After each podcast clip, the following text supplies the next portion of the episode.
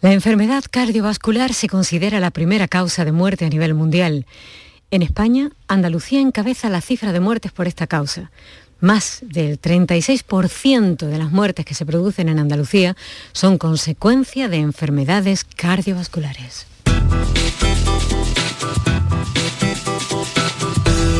Por tu salud con Mariló Seco.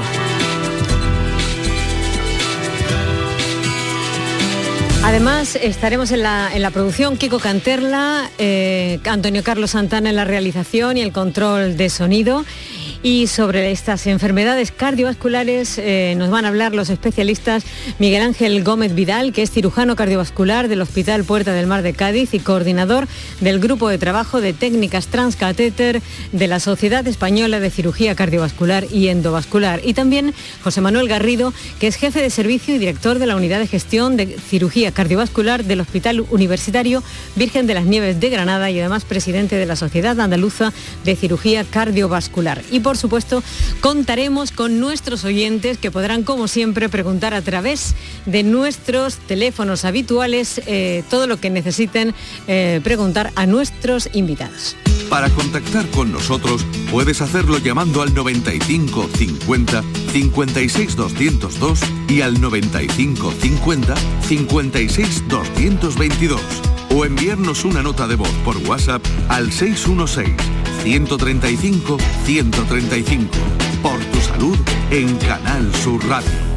Pero como siempre, antes de comenzar, Vamos a dar los eh, datos actualizados de la pandemia para el día de hoy. Andalucía notifica en 24 horas 242 casos y 5 fallecidos. En la comunidad baja su tasa a 32 puntos tras 5 días subiendo. Andalucía registra este martes 26 de octubre un total de 242 contagios de coronavirus en 24 horas, superiores a los 183 del martes pasado, pero inferiores a los 263 de este lunes, a tiempo que registra 5 fallecidos menos que hace una semana. Siete eran. Y más que el lunes, uno.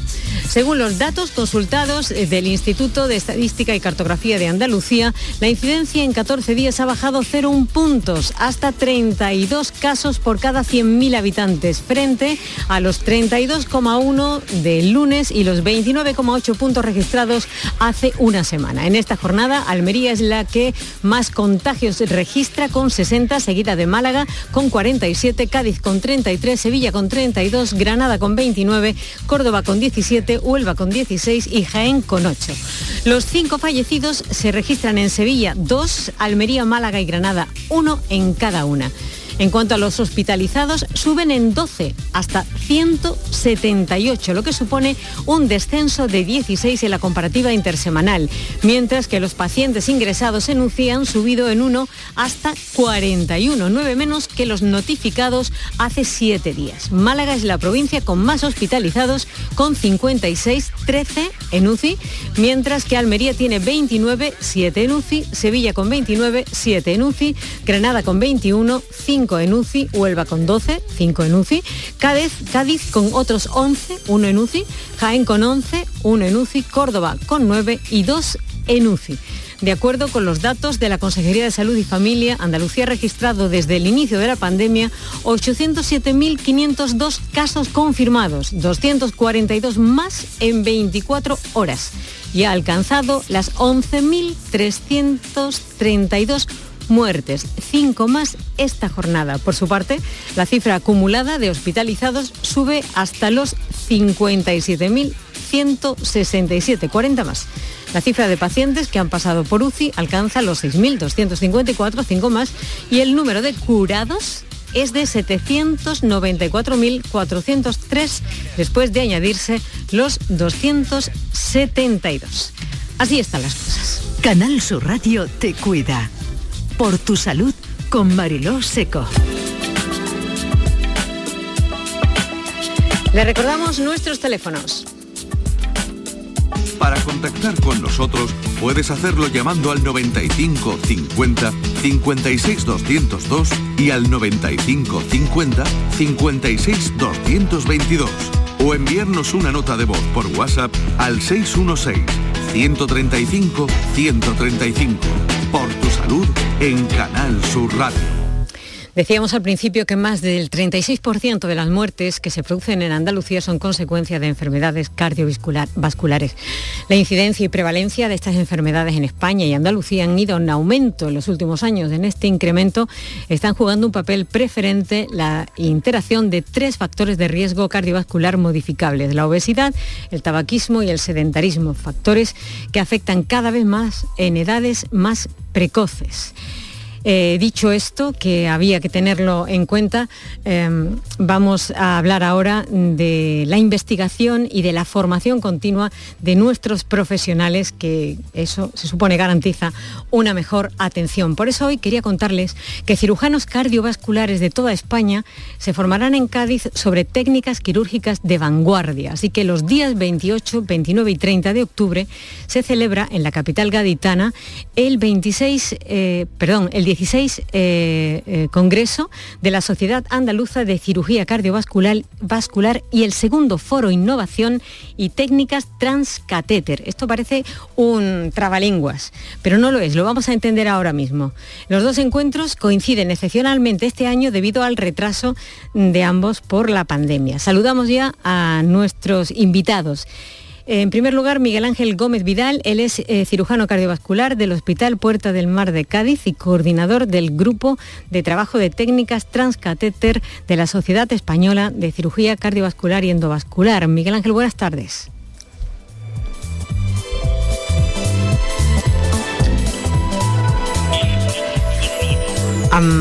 Tenemos algún problema de comunicación con Miguel Ángel. Ahora ya le saludaremos, así que eh, nos vamos a nuestro siguiente invitado, que es José Manuel Garrido. Es jefe de servicio y director de la Unidad de Gestión de Cirugía Cardiovascular del Hospital Universitario Virgen de las Nieves de Granada y presidente de la Sociedad Andaluza de Cirugía Cardiovascular. José Manuel Garrido, buenas tardes. Hola, buenas tardes. Bueno, eh, después del speech eh, inicial, que resulta un poco enrevesado, bueno, van a estar ustedes muy entretenidos coincidiendo ambos encuentros en Cádiz. Pues, eh, pues sí, la verdad es que eh, cierto es que la Sociedad Andaluza de Cirugía Cardiovascular siempre ha sido uno de los pilares fundamentales del avance de las nuevas técnicas en, eh, el tratamiento de las enfermedades cardiovasculares. Y este año, por cuestiones obvias derivadas de la pandemia, pues hemos decidido no perder la oportunidad de poder unir los dos núcleos esenciales que protagonizan tanto el Congreso habitual de la sociedad andaluza como ese foro de innovación que sí que nos permite estar en Andalucía a la vanguardia del tratamiento de las enfermedades cardiovasculares que son la primera causa de, de morimortalidad en nuestra comunidad. Creo que ya sí está el doctor Gómez Vidal con nosotros. Eh, doctor Gómez Vidal, buenas tardes. buenas tardes. Bienvenido. Em, si le parece, podemos intentar entender en qué consiste este avance del que nos están hablando. A ver si de la forma más sencilla posible nos explica en qué consisten las técnicas transcatéter.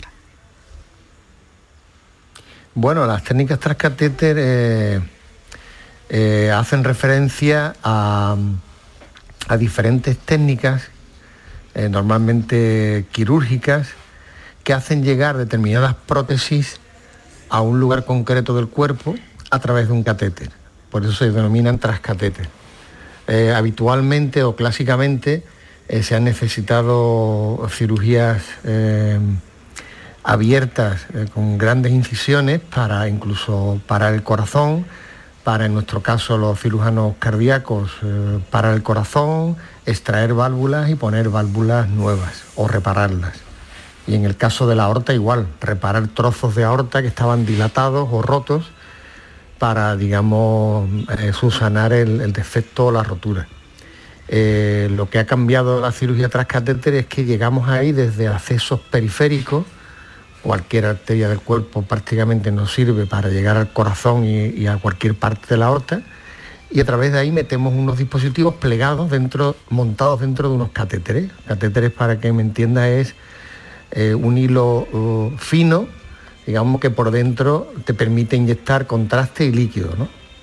y, que, que, se montan sobre unas guías y unos dispositivos que van montados, eh, sobre los que van montados esas prótesis, ¿no?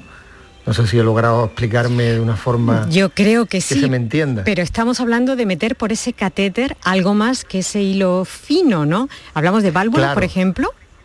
Efectivamente, se trata de, tener válvulas ahí plegadas, meterlas, en vez de, en este caso lo que, lo que se ha conseguido es eh, llegar a la válvula enferma con ese catéter y con esa guía, desde por ejemplo la arteria femoral o desde la arteria axilar, desde la que mejor calibre tenga, y esos dispositivos los hacemos llegar a ese, a ese lugar donde está la válvula enferma y guiándonos por métodos de, visualización y de imagen, como son la ecografía o bien eh, un radioscopio, pues eh, desplegamos ahí esa válvula.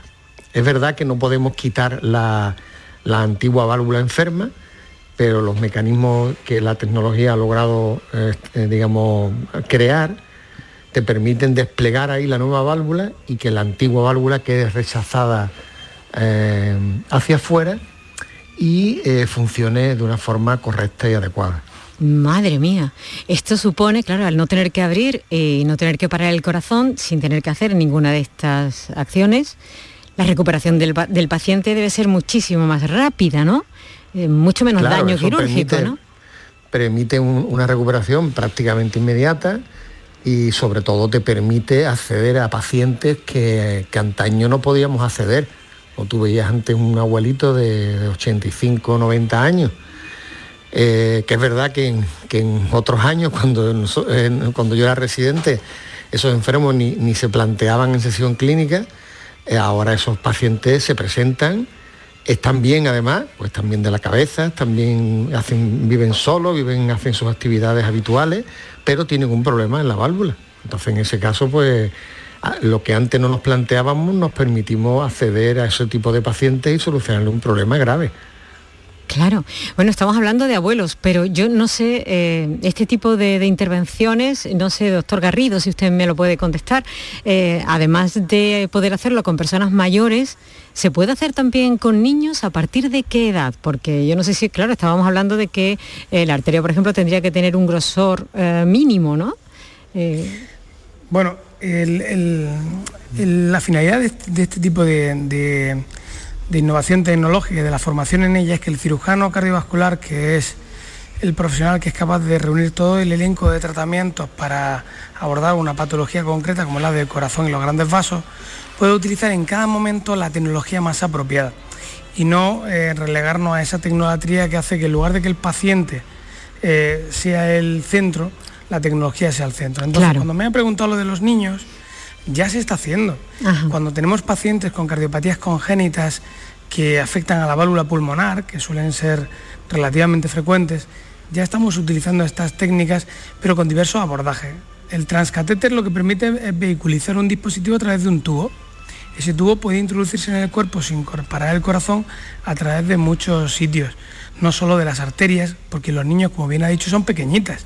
También se puede hacer a través del propio tórax, con una herida muy pequeñita con acceso mini invasivo. De lo que se trata es de intentar dar una formación general en técnicas transcatéter para posteriormente cada especialista que conoce sus pacientes y su patología concreta pueda llevar esa tecnología a la enfermedad particular. Esa es la gran ventaja que se tiene con este tipo de formación para todos los cirujanos de España. Claro, imagino que el fin último es eh, difundir todas estas ideas y todas estas novedades para que se implanten en otros hospitales, eh, para todos los pacientes que se puedan beneficiar, porque esto me imagino que ahora mismo no está en todos los, en todos los sitios, ¿o sí? ¿O esto ya es general y ya lo tienen todos los hospitales? No está en todos los hospitales, pero sí es cierto que la finalidad última que perseguimos es la estandarización de los procedimientos. Claro. Igual que se ha estandarizado eh, la cirugía cardiovascular mayor para determinadas patologías, que sigue siendo el gol estándar, lo principal y lo mejor en su pronóstico, de lo que se trata es de dotar de los instrumentos necesarios para que este tipo de técnicas se puedan hacer en todo nuestro panorama nacional y por supuesto en Andalucía. Y son posibles, porque los requerimientos técnicos, los requerimientos tecnológicos y la formación es muchísimo más estandarizable que otros procedimientos de alta complejidad en cirugía cardiovascular. Tal como ustedes lo explican, eh, da la impresión, bueno, es una cosa así como de ingeniería o, de fontanería, no sé, me da, es una sensación que uno tiene cuando lo escucha, pero debe ser algo verdaderamente complicado. Eh, yo no sé, necesitan ustedes un equipo grande, ¿no? Para poder hacer esto, o esto lo hace un cirujano prácticamente solo con una enfermera de cirugía. Bueno, ahora le, le preguntaría al doctor Gómez, pero es evidente que la medicina actual ya no, puede, no puede asumir el protagonismo único de un profesional. Todo se establece en trabajo en red y en trabajo en equipo y además eh, basado en la multidisciplinaridad. Si no somos capaces, los especialistas, de usted cuenta que somos personas que cada vez sabemos de cada vez menos. Cada vez sabemos más de cada vez menos. Más especializados. Entonces necesitamos reunirnos, sí, entonces necesitamos reunirnos en un grupo que comparta cualidades distintas con un fin común. Eso es la multidisciplinaridad, por eso estas técnicas se basan en esa premisa. Muy bien, bueno, pues no sé si quieren decir algo más en relación a, esto de lo que estamos hablando, de, em, estos encuentros, eh, si quieren decir algo más o podemos pasar, porque yo ya no me resisto, ya que tengo aquí a dos especialistas, eh, poder hablar en general de las enfermedades cardiovasculares, que seguro que nuestros oyentes estarán encantados de que podamos hacerlo.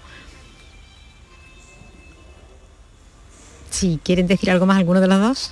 No, bueno. en relación al foro, a los encuentros. No, no, no. Aún, no, aún no la he lanzado, la voy a lanzar ahora mismo. Vale, vale. no, el, como tal como ha dicho el doctor Garrido, em, realmente los avances tecnológicos o, de ingeniería son los que han, logrado que los técnicos que somos nosotros podamos hacer este tipo de, intervenciones nuevas. ¿no? y tal como ha dicho, pues eh, estas técnicas, a estas técnicas se está llegando desde diferentes campos de, la, medicina. Concretamente las válvulas cardíacas, que siempre, eh, digamos, la única forma de tratarlas era la cirugía cardiovascular y los únicos profesionales que teníamos esas capacidades éramos los, cirujanos cardíacos.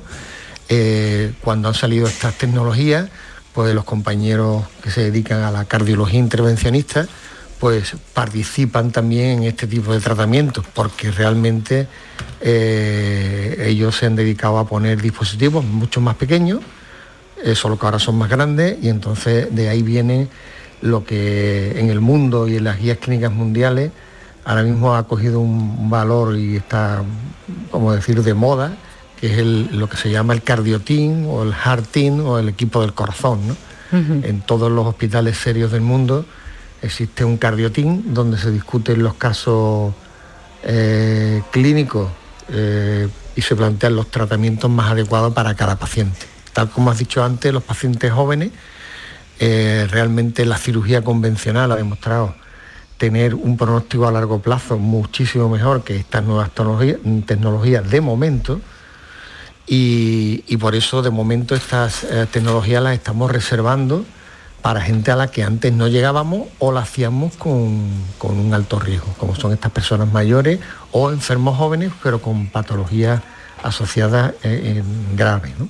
Lo cual yo creo que hay que remarcar en este tipo de, patologías lo que ha comentado el doctor Garrido, la multidisciplinaridad o el equipo multidisciplinar, eh, que es fundamental para el tratamiento de, estas, para estos nuevos tratamientos eh, y, sobre todo mm, adecuar la medicina al paciente, a cada paciente y no el paciente a la medicina. Una curiosidad, eh, ¿cuántos profesionales llegan a juntarse en estos congresos, en estos foros? Pues depende, nuestro, nuestro foro es un foro relativamente nuevo y local, que es la Sociedad Andaluza de, Cirugía Cardiovascular. Y el foro pues congrega, pues fíjate, si, si, cirujanos cardiovasculares en España podemos llegar a ser unos 200 o 250, pues la mitad de ellos eh, están de guardia en sus concretos hospitales, pues aquí llegaremos a, recibir a la mitad de ellos. Y que no se puede, no podemos más, porque somos relativamente pocos. Bueno, qué bien, qué éxito. Está muy bien, ¿no? Sí. sí, hombre. Y porque no se pueden venir más, porque no podemos dejar desatendida a la población del país, ¿no? Claro, imagino. Bueno, pues decía yo antes que una vez eh, explicado eh, todo lo que van a hacer allí, bueno, intentando explicar y que los demás podamos entenderlo a grosso modo en qué consisten estas nuevas técnicas y que nos quedemos todos un poco más tranquilos, eh, ahora sí me gustaría hablar un poco de prevención, porque lo ideal sería que ninguno de nosotros tuviera que llegar a ese punto, que necesitemos esas, esas nuevas cirugías. Eh, entonces me gustaría eh, que pudiéramos pedirle también a nuestros oyentes, si quieren, que participen con nosotros y si tienen alguna pregunta que hacer o se encuentran en alguna situación complicada y están en esa encrucijada, eh, que ya, pues, no sé, lo han intentado todo y ya no saben por dónde tirar, pues que puedan marcar nuestros teléfonos y hacer sus preguntas. Para contactar con nosotros puedes hacerlo llamando al 95 50 56 202 y al 95 50 56 222 o enviarnos una nota de voz por WhatsApp al 616 135 135. Por tu salud en Canal Sur Radio.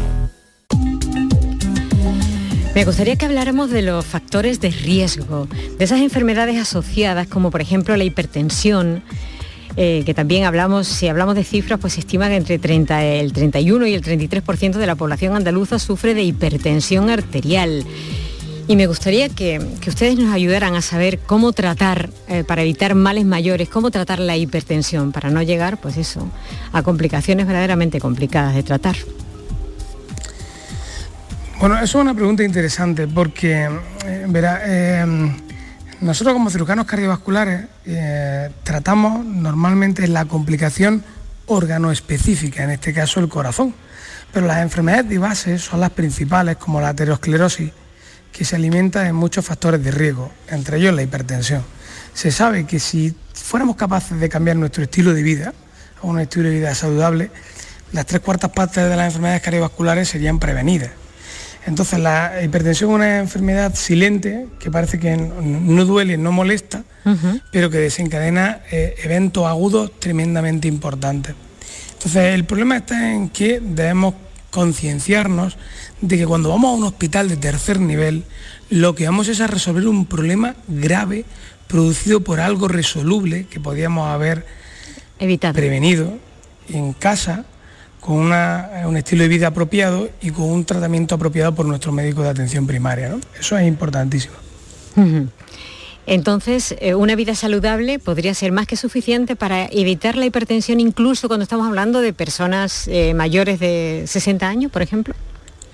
Hay un componente de la hipertensión arterial que todos sabemos que tiene un perfil genético, una hipertensión arterial esencial, que debe tratarse farmacológicamente.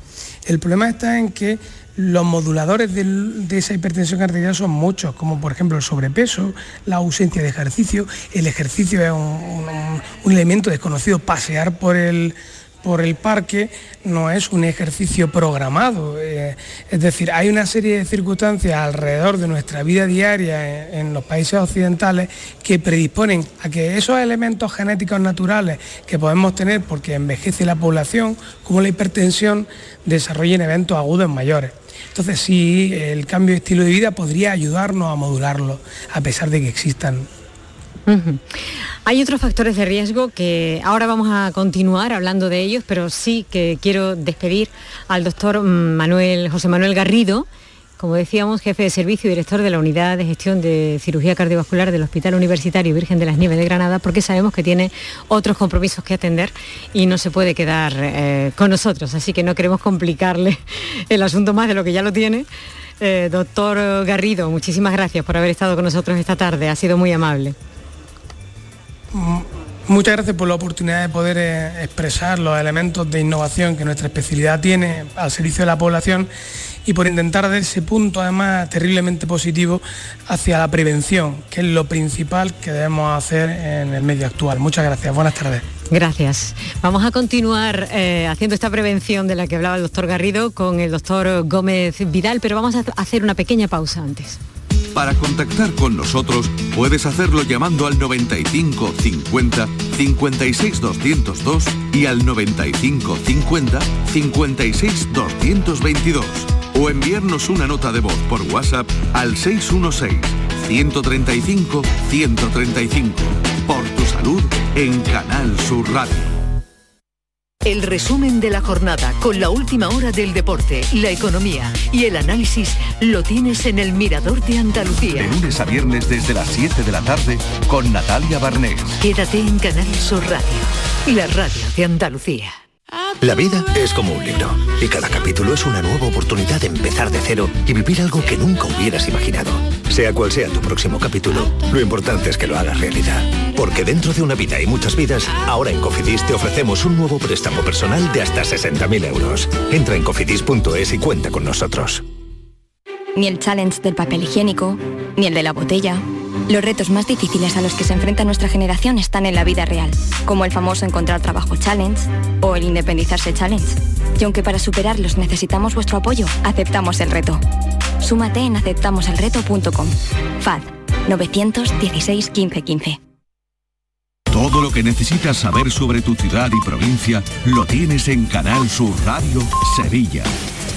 Bienvenidos a Sacaba. Mil metros de electrodomésticos con primeras marcas. Grupos Whirlpool, Bosch y Electrolux. Gran oferta hasta fin de existencias en Sacaba. Lavadora secadora por 299 euros. Sí, sí, lavadora secadora por solo 299 euros. Y solo hasta fin de existencias. Solo tú y Sacaba. Tu tienda de electrodomésticos en el Polígono Store en calle nivel 23. Sacaba.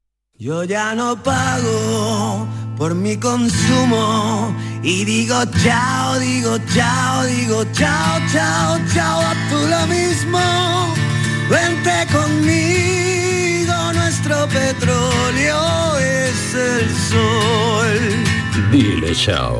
Bienvenido al autoconsumo. Dimarsa.es En cofidis.es puedes solicitar cómodamente hasta 60.000 euros, 100% online y sin cambiar de banco. Cofidis, cuenta con nosotros. En este mes de octubre, únete a Social Energy y di no a la subida de la luz. Ahorra hasta un 70% en tu factura con nuestras soluciones fotovoltaicas y aprovecha las subvenciones de Andalucía. Pide cita al 955-441-111 o en socialenergy.es. Solo primeras marcas y hasta 25 años de garantía. La revolución solar es Social Energy. Yo ruedo, tú ruedas, el... ¿Y nosotros? Seguimos rodando. Un décimo Salón del Motor de Ocasión de Sevilla, del 28 de octubre al 1 de noviembre. Turismos, motocicletas y vehículos profesionales, kilómetro cero seminuevos y de ocasión de las principales marcas y modelos. Un décimo Salón del Motor de Ocasión de Sevilla, del 28 de octubre al 1 de noviembre en Fibes. Seguimos rodando. El resumen de la jornada con la última hora del deporte, la economía y el análisis lo tienes en el Mirador de Andalucía. De lunes a viernes desde las 7 de la tarde con Natalia Barnés. Quédate en Canal Sur Radio, la radio de Andalucía. Medicina, prevención, calidad de vida. Por tu salud en Canal Sur Radio. Continuamos hablando de enfermedades cardiovasculares con el doctor Gómez Vidal y recibimos una llamada a través de nuestro WhatsApp. Adelante. Buenas tardes, mire, mi nombre es Javi y de Sevilla, soy hipertenso y tengo una leve hipertrofia del ventrículo izquierdo debido a que he mucho tiempo la tensión sin controlar. Mi pregunta es, ¿esa hipertrofia es recuperable? ¿Se puede, puede volver, se puede desaparecer? Y si no lo fuera, ¿qué consecuencias me puede traer? Gracias y muchísimas gracias a los doctores, a los médicos, que soy unos verdaderos héroes. Gracias, gracias por la pregunta. Doctor Gómez Vidal, adelante.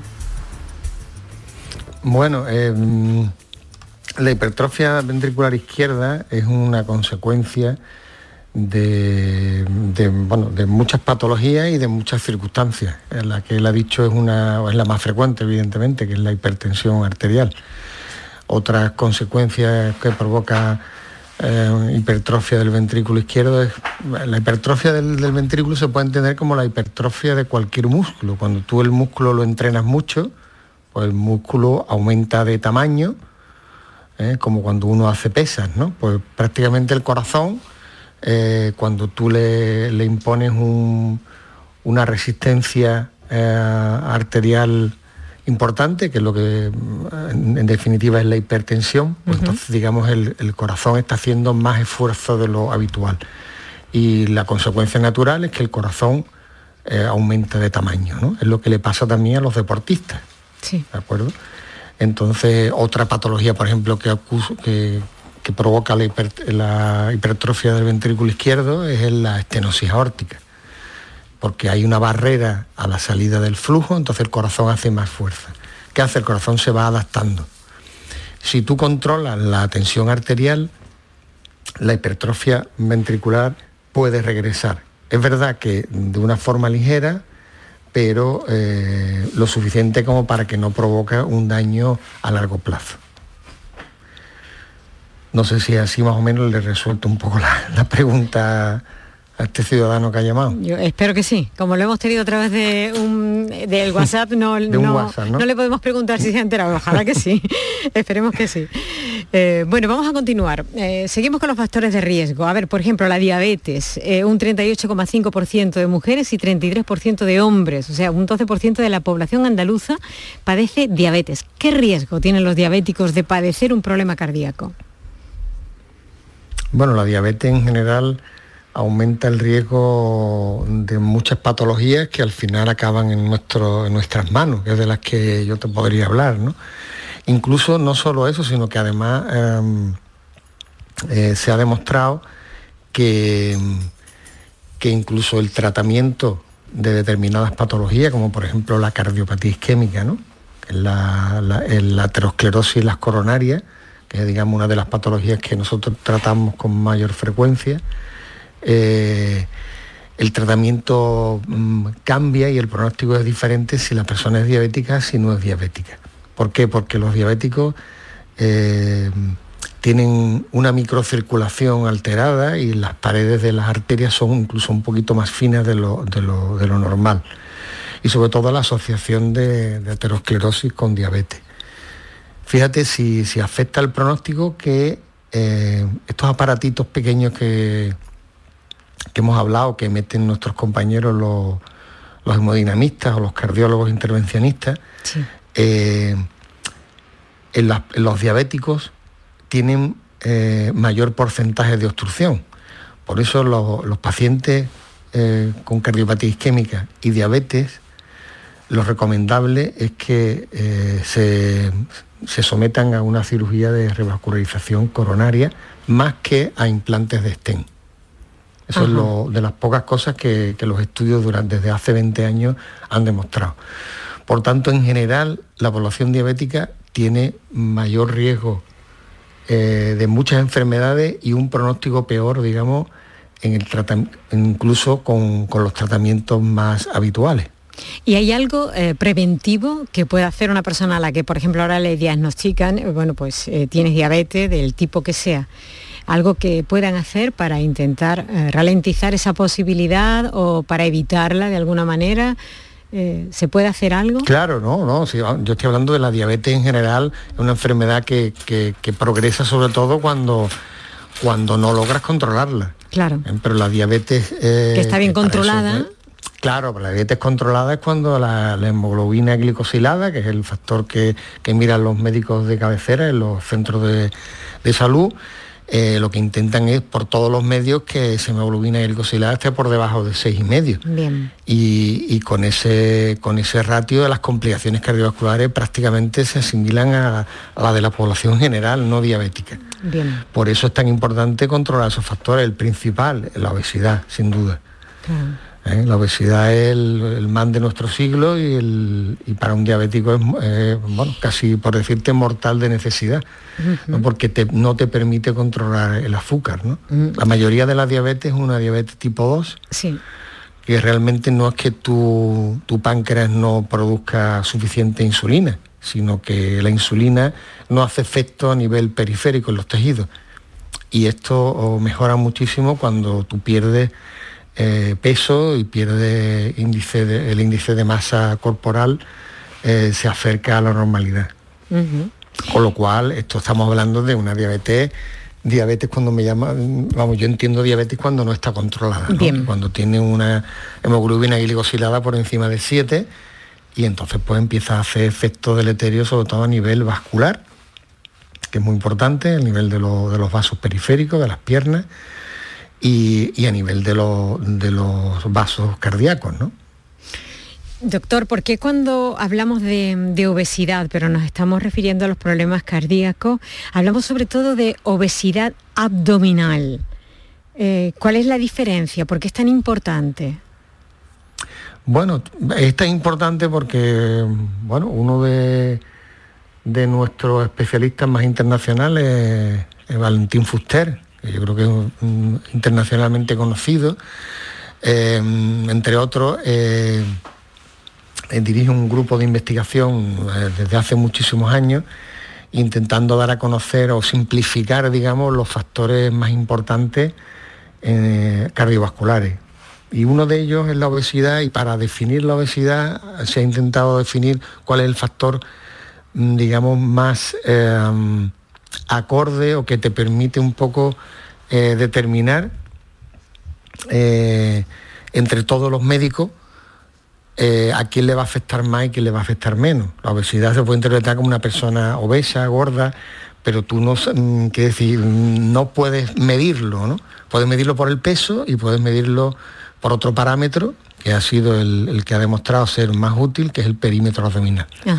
Entonces, esos perímetros abdominales, que lo puede medir cualquiera en su consulta, te permite tener un valor de referencia.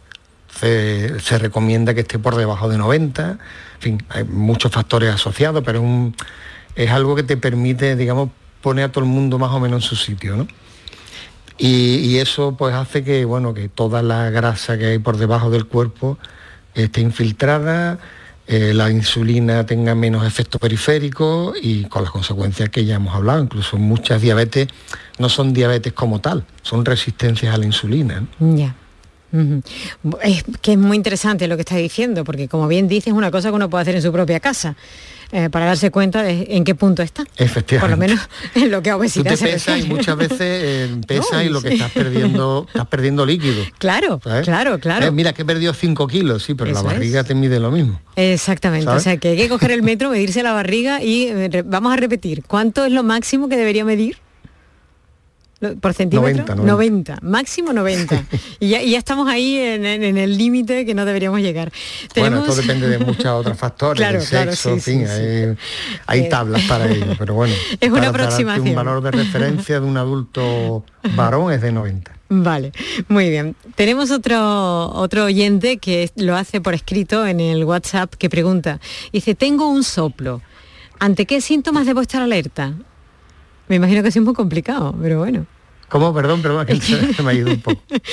es que la, pregunta es un poco escueta y no sé si va a ser ah. suficiente. Dice, ah, tengo un soplo. ¿Ante qué síntomas debo estar alerta? Uf. Complicado así, ¿no? Bueno, pues, de momento imaginamos que una persona adulta sí pero no sabemos si es adulta joven o adulta muy mayor. Bueno, no, claro, no sabemos. Si utiliza un WhatsApp, vamos a suponer que media edad. En general, hombre, hay, que distinguirlo muy bien del soplo de los niños. Claro, ¿eh? sí, sí. No creo que sea un niño quien esté escuchando el programa ahora mismo. Claro, y, vamos a decir aquí cosas y, mañana están todos los pediatras diciendo hay que ver lo que dijeron. Vamos a pensar que es un adulto. el cirujano cardiovascular lo que dijo. no, un soplo un niño normalmente suele ser inocente, hay que investigarlo, pero suele ser inocente y suele desaparecer. Pero un soplo en adulto, pues lo que te, llama la atención o te dirige hacia una enfermedad de la válvula cardíaca. ya sea la mitral o ya sea la aórtica, que son las más frecuentes. ¿Eh? Si eres adulto, pues lo más normal es que sea la válvula aórtica o la válvula mitad, lo que te he dicho. Y siempre, pues ante un soplo, lo que hay que recomendar es uno, ir al médico cabecera, que seguramente te ocultará y te enviará a hacer una ecografía, que es una prueba no invasiva y que, y que descubrirá cuál es el, digamos, el resultado o, qué fue lo que provocó ese soplo. ¿no? Claro, que me imagino que si sabe que tiene un soplo es porque ya el médico de cabecera se lo habrá detectado y se lo habrá dicho. Claro, y pues estará pues Tiene que hacerse una ecografía, que es una prueba muy, muy rápida, nada, nada invasiva, y ver cómo funcionan esas válvulas. Y a propósito de soplos, cuando, ah, y hablando de niños, como hemos hablado antes, a, menudo sucede, ¿no? El, típico que te dicen, tienes un so tiene, el niño tiene un soplo, eh, pero es funcional y no tiene complicación. Y la cosa se queda ahí. y el niño crece y crece y crece y está ahí ese soplo funcional. Eso de verdad, verdaderamente uno se puede olvidar de eso y no, no, no verlo nunca más y si no ha dado la cara ni ha pasado nada. ¿De eso se puede uno olvidar? No, hombre, yo no me olvidaría nunca de eso. Solo que lo que lo que yo no sé hasta qué da exactamente la, pediatría en nuestro sistema de salud. Hasta los 10, 14 años, más o menos. Sí, sí, sí. Lo siguen viendo los pediatras. Y si un soplo se mantiene hasta los 14 años, hombre, lo suyo es hacerle una ecografía. Ya te digo, son pruebas que, que no, mm, ¿verdad? que no suponen eh, ni gran esfuerzo para el sistema sanitario y te aclaran evidentemente la duda. ¿no? Muy bien. Pero no puedes hacerle tampoco una eco, un soplo funcional a un niño de 5 años, tampoco... pues si no tiene nada a los 5 años no va a tener nada a los 6. Claro. Entonces sí, me explico. el soplo del mismo, no tienes nada con 5 años, no vas a tener nada con 6, ni con 7, ni con 8. Tenemos otra pregunta. Hemos estado hablando antes de la hipertensión, pero esta señora pregunta, dice, em, ¿una persona con hipotensión puede sufrir un ataque al corazón? No sé. Una pregunta un poco... Bueno, no tiene nada que ver una cosa con otra. Eso digo yo. Siempre se ha dicho que la hipotensión es un protector, ¿no? Pero es un protector porque, porque te evita uno de los principales factores de riesgo que tiene la población, que es la hipertensión arterial. La hipotensión arterial en general no supone un factor de riesgo, al contrario, más bien un factor protector. A lo que hay que investigar es uno porque tiene hipotensión, ¿vale? porque tampoco es bueno. Siempre se ha dicho, bueno, así normalmente, eso es un seguro de vida, hombre, y ser hipotensa, eso es estupendo, eso es un seguro de vida, bueno, depende, te caes en la calle. Depende cómo lo lleves, claro. ¿Te das un golpe? Depende, depende cómo lo lleves, hay que investigar si, si tiene un eh, síndrome vasovagal que incluso te pueden dar a provocar síncope. Claro. un tratamiento, incluso existen hasta marca, hay gente que necesita ponerle un marcapaso cuando se sincopan y simplemente son eh, son efectos vagales exagerados del, sistema nervioso autónomo. que te provocan hipotensiones graves que hace que te caigas. ¿eh? Claro, claro. que, hay para todos los gustos, hay niveles, todos los niveles extremo de, hipotensión o, hipertensión son malos para la salud. Está claro. Bueno, vamos con otro tema que, yo creo que puede importar a, muchísima gente y es el tema del tabaquismo porque también eh, hemos estado diciendo que el tabaco puede ser también otro factor de riesgo y vamos a dar las cifras, ¿no? El 49, perdón, el 29% presenta hábitos de tabaquismo, 27% mujeres, 31% hombres. ¿De qué manera afecta? Bueno, el tabaquismo, yo creo que hay pocas cosas de las que se hayan hablado más, por menos en los últimos 10 años, ¿no? Sí. vamos, yo no soy la persona más adecuada para hablar de este tema porque, bueno, yo lo que veo son las consecuencias después de muchos años fumando. Eh, pero desde luego para el sistema vascular es, terrorífico, ¿no?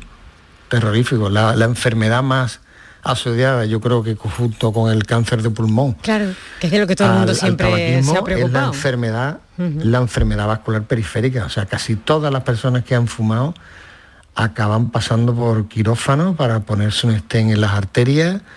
Eh, Madre mía. Sí, o casi sí, siempre.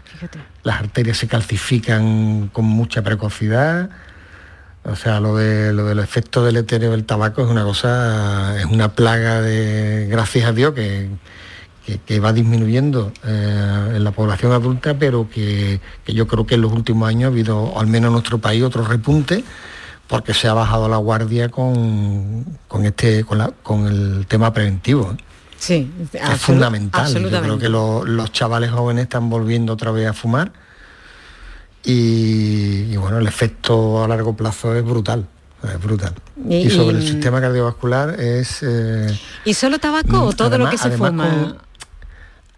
además con, un tratamiento malo, porque realmente cuando las arterias se calcifican es que puedes hacer muy pocas cosas por ellas. y, y el tabaco acaba provocando un- una aceleración en la calcificación de las arterias y un estrechamiento de las mismas. Le preguntaba, doctor, que si solo el tabaco o todo lo que se fuma, porque ahora los chicos, aparte de que fuman cualquier cosa, eh, están con el vapeo y con eh, ese tipo de cosas y no, no sé si el Bueno, efecto yo- puede ser igual. Ahí, no, ahí me, no te voy, no te puedo contestar porque no, no, no te puedo hablar con propiedad. Realmente no, no sé si tiene el mismo efecto o un poquito O menos o un poquito más ¿no? porque no, no tengo los conocimientos para ello. Eh, yo estoy como en el eslabón último de la cadena y eso debería de, pre- de preguntarle a los preventivistas, médicos de cabecera, eh, que estudian este tipo de, de enfermedades, ¿no? Incluso los, los biólogos y Mm. los, los, los que estudian la medicina preventiva, ¿no? Muy bien. Pues vamos con otro No tema que, ayudar, siento. que seguro que también lo- los oyentes lo tienen en mente, porque también nos han dado caña con esto eh, muchísimo, el colesterol. Eh, siempre nos han contado que cuidado con esto porque endurece, estrecha las arterias, ahí tenemos ese problema que se forman coágulos, eh, dieta estricta, la que nos han dado con la carne, con los huevos, no coma huevos. Yo no sé de todo lo que se ha dicho siempre, que tanto nos han vapuleado con ese tema, ¿qué queda de, de verdad, no? ¿Qué, qué, qué hay de real en todo esto? ¿Y cuál es el problema verdadero del colesterol con relación al tema que tenemos? Bueno, en general, mm, o sea, mm, no ha cambiado mucho, la, o sea, la- la historia ha cambiado mucho gracias a, a la, a la investigación y a, y a los tratamientos que hay hoy día. Eh, la enfermedad grave eh, que afecta a las arterias es la, eh, la hipercolesterolemia familiar, ¿eh? que es una enfermedad genética. Eso sí afecta claramente a las arterias en una edad joven. Eh, las personas, digamos, que no tienen esa enfermedad genética, donde esta enfermedad aparece antes, cuando llevamos una dieta incorrecta, pues eh, la elevación constante del colesterol pues hace que se deposite en las arterias, eso ya lo sabemos, ¿vale? Pero gracias a Dios hoy día el, avance médico ha sido brutal y lo- lo- los fármacos ahora mismo tienen una capacidad de controlar el colesterol brutal. Brutal, brutal. Eh, lo que sí se ha demostrado que los niveles de colesterol están directamente relacionados con las enfermedades cardiovasculares, sobre todo las arteriales, igual que el tabaco. Con lo cual, conociendo esto, ya los medios de cabecera conocen los niveles, las recomendaciones de, la- de las sociedades científicas son claras y cuando un nivel de colesterol supera X miligramos, pues se le pone tratamiento y la verdad es que la capacidad de control de esta, de esta, esta medicación es, es muy buena. Es otro problema que, que gracias a la evolución y a la tecnología pues, pues se, se está solucionando. ¿no? Están apareciendo otros, la gente vuelve a fumar, pero bueno, el colesterol parece que la gente lo controla. ¿no? Y después hay algo que sí se parece que está dando la vuelta un poco a la, a la tortilla, que parece como que es eh, bastante peor el azúcar que, que, digamos la grasa animal que siempre se ha vendido ¿no? a nivel de, eh, digamos eh, de publicidad y de marketing ¿no? Ajá. Estamos hablando de, de los azúcares refinados. de los azúcares efectivamente los azúcares refinados son los que al final acaban incluso convirtiéndose en grasa y son los que realmente son deleterios para para, para las arterias más que la propia grasa animal que tan denostada ha estado en los últimos años ¿no? Vamos a hacer una última... mm, un- bueno, Pero te vamos a a... repetir que este no es realmente mi campo, que esto es algo, Sí. digo, la medicina preventiva está dentro del campo de, de los médicos generales y de la, la- Sí, la sí, sí, sí, sí, sí, sí, por supuesto que sí. Em, hay una cosa que me ha llamado la atención. Yo pensé que cuando miraran las estadísticas iba a haber una diferencia importante eh, entre hombres y mujeres a la hora de padecer este tipo de, de enfermedades y veo que no hay una gran diferencia. Lo que sí veo al menos, eh, esto es hasta que llega la menopausia, eso sí. Una vez que llegamos ahí ya sí la mujer eh, parece que, bueno, hasta ahí está protegida ¿no? por los estrógenos fisiológicos y demás. Sin embargo, a partir de entonces tiene unos factores de riesgo bastante mayores que los hombres. No sé si porque aumenta la obesidad, la hipertensión, la diabetes, pero a partir de ahí parece que sí se disparan un poco la- las estadísticas. ¿Eso lo notáis? Bueno, realmente la diferencia entre Sí, en el mundo occidental, de luego, esto, esto sí ocurre. Esto no ocurre en el mundo no occidental. O sea, el tema de la igualdad del hombre y mujer se ha, se ha convertido en una igualdad en forma de vida y en estilo de vida. Y cuando los estilos de vida son similares, al final los factores de riesgo son similares. Es lo que antes ha comentado el doctor Garrido. ¿no? O sea, el estilo de vida al final te va a marcar tu dieta, te va a marcar tu actividad física y te va a marcar tu futuro y tu pronóstico respecto, digamos, a las enfermedades, ¿no? O al menos a las cardiovasculares. Es verdad que mm, hay un factor genético, que es el factor hormonal, eh, que es ligeramente protector durante, antes de la, men- de la menopausia, que evidentemente cuando desaparece, pues, pues se igualan lo- los factores de riesgo, ¿no? Y, el riesgo del hombre y de la mujer, que viven igual, fuman igual, tienen la misma hipertensión y hacen el mismo deporte, pues normalmente es bastante parecido. Y, y es cierto también el tema de los antecedentes familiares, en cuanto que si has tenido un padre o un hermano que ha podido sufrir un infarto, eh, o es algo que te puede tocar. Bueno, claro, o sea, todas las, todas las enfermedades eh, en general, todas, todas, todas, todas, yo diría que el 100% tienen un componente genético. Con lo cual, mm, ese componente genético eh, normalmente es heredable. Entonces, no siempre todo el mundo lo hereda en, digamos, con la misma penetrancia. Incluso además, como es la la herencia, lo pueden heredar unos hermanos y otros no. Pero en general, todas las enfermedades tienen un factor genético, muchísimas veces desconocido, pero por eso eh, los antecedentes familiares es algo básico en cualquier historia de cualquier médico, desde, desde cabecera hasta un cirujano cardiovascular. Mm, Está claro. Bueno, se nos termina el tiempo. Hoy hemos hablado aquí de, de unas técnicas vanguardistas, innovadoras, que abren grandes expectativas de curación, mejoras de esperanza de vida en los pacientes, mejoras con relación al postoperatorio. Además de, esta, de estas, me imagino que hay otros avances que están en marcha en esta rama de la, de la cirugía. Me gustaría saber, doctor, cómo ve el futuro en lo que le corresponde a su, a su rama eh, de cirugía. Bueno, el futuro es eh, apasionante, es prometedor y, y bueno, no sé hasta dónde llegaremos, pero la verdad es que, que la tendencia natural es la que estamos siguiendo, la que he comentado del Congreso, ¿no? Es técnicas todas menos invasivas, eh, formación de profesionales diferentes, absolutamente diferentes. La formación médica mm, está cambiando y tiene que cambiar. El tema se crearán incluso nuevas especialidades. Yo avecino que en 10 años existirá una nueva especialidad que será la propiamente llamada trascatéter, a donde se accederá desde la rama nuestra, desde la cirugía cardiovascular, desde parte de, eh, de radiología, desde parte de algunos cardiólogos, y, y bueno, y se, y se dedicarán efectivamente al tratamiento, digamos, de, de- de- de estas enfermedades, todas a través de trascatéter y de incisiones más pequeñitas que las que se hacían antaño. Y hacia ahí va el, el futuro. Bueno, pues resulta halagüeño. Doctor Bueno, Miguel Ángel. Gómez Vidal, cirujano cardiovascular del Hospital Puerta del Mar de Cádiz, coordinador del Grupo de Trabajo de Técnica Transcatéter eh, de la Sociedad Española de Cirugía Cardiovascular y Endovascular. Muchísimas gracias por haber estado con nosotros Nada, esta tarde. Muchísimas Un abrazo gracias. enorme y y, a seguir trabajando. Venga. Nos vemos, hasta luego. Gracias.